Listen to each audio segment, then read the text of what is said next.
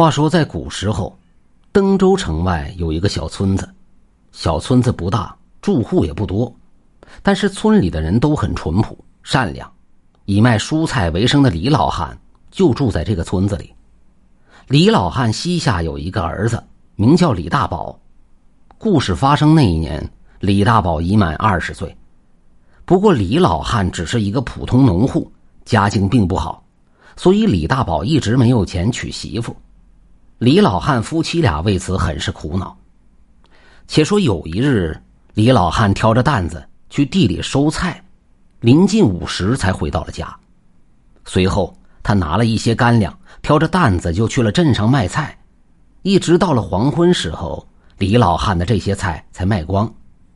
李老汉数了数手里的银子，随后揣进了怀里，担着担子就开始往家里走。镇子离着家很远，一直到了天黑下来，李老汉才走了一半的路。他有些累了，便坐在地上吃起了干饼。此时路上并没有行人，李老汉一边吃一边左右观望，四周黑漆漆的，不时有风吹芦苇，发出阵阵响声。李老汉平时很少走夜路，而且胆子并不大，他有些害怕。干饼还没有吃完，他就挑起担子继续向前走。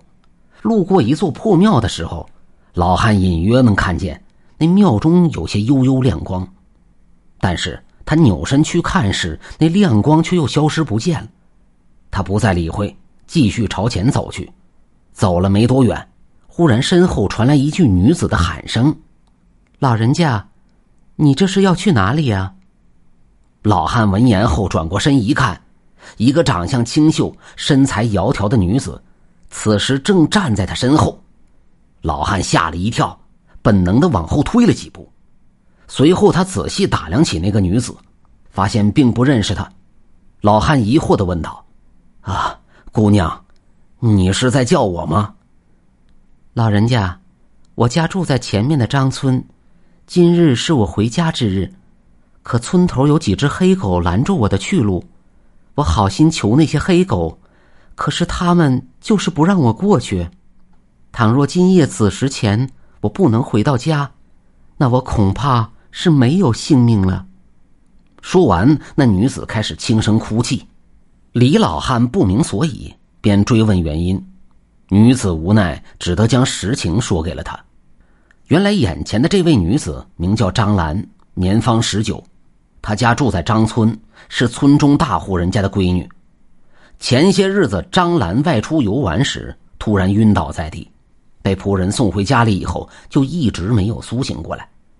爹娘眼看姑娘如此这般，皆哭成了泪人。就在前两天的夜里，张兰忽然觉得胸口发闷，喘不上气来。爹娘守在她床边，不停的呼唤她，可是张兰就是说不出话来。忽然。他看见门口来了两个黑衣人，冷冷的看着他。其中一人对张兰说道：“张兰，你今日阳寿已尽，阴司派我二人前来接你。”张兰闻言后嚎哭不止，随后被二人拉出了屋外。张兰再回头看时，爹娘正趴在自己床边痛哭着。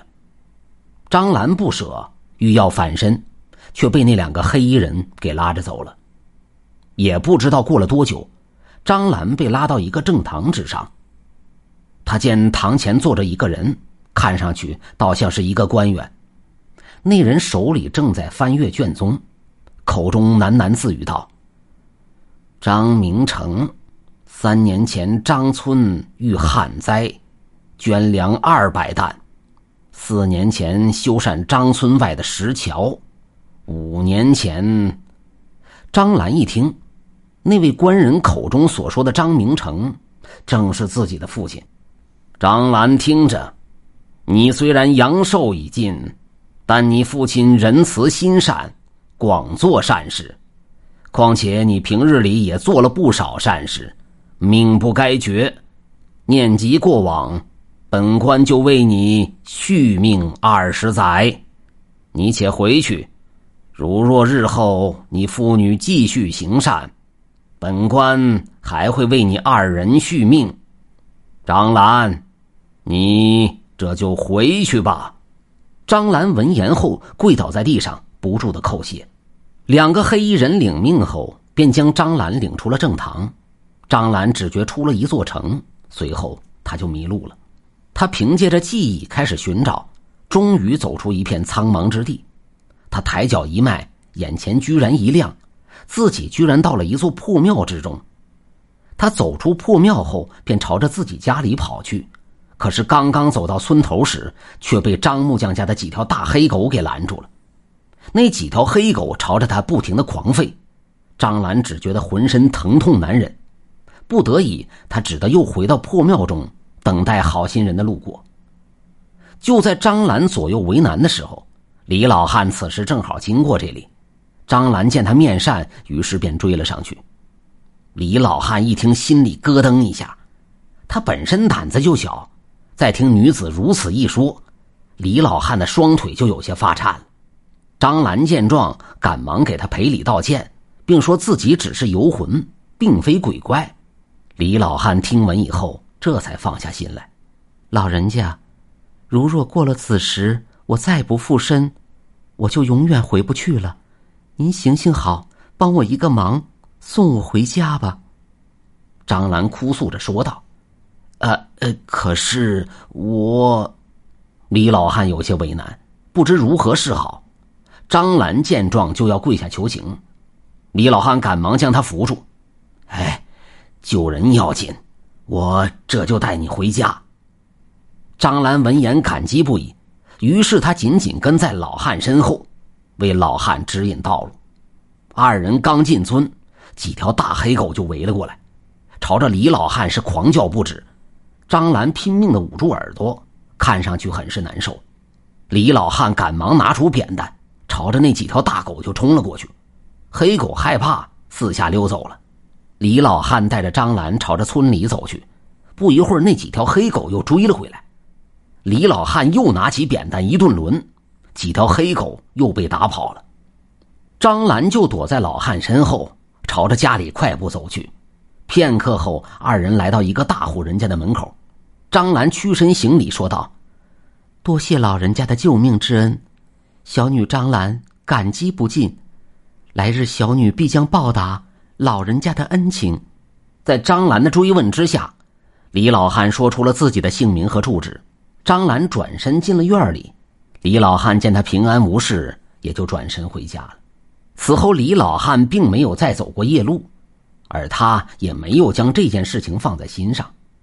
过了好些天，一日午时，李老汉家的院门被人敲响了。这天他正好在家，他打开门一看，眼前站着一位年轻漂亮的姑娘。那位姑娘似曾相识，仿佛是在哪里见过一样。那女子见了李老汉后，赶忙屈身行礼，旁边的两个丫鬟也跟着行礼：“恩公，请受小女一拜。”女子言罢，李老汉就愣了。他疑惑的看了看眼前的这位女子，忽然他大喊了一声：“哎呀，原来是你呀！快快请进。”没错，眼前这位女子正是张兰。那晚，张兰回到屋里就活了过来，这让他的爹娘是喜极而泣。张兰随着李老汉进了屋里，二人闲聊起来。张兰随后说道：“今日小女前来有些唐突。”我爹爹已经找了媒婆，这两日便来您家提亲。李老汉闻言诧异不已：“啊，姑娘，来我家提亲，所言何意呀？”恩公救了我一命，不报恩情，小女与那畜生有何区别？我知道恩公膝下有一子，如果恩公不嫌弃，小女愿做你的儿媳妇。这般好事对于李老汉来说，简直是天上掉下来馅饼。李老汉家境清寒，上哪儿找这么好的儿媳妇去？他哪里又有嫌弃之理？幸福来得如此突然，如同一道闪电，硬是激得李老汉就愣在了那里。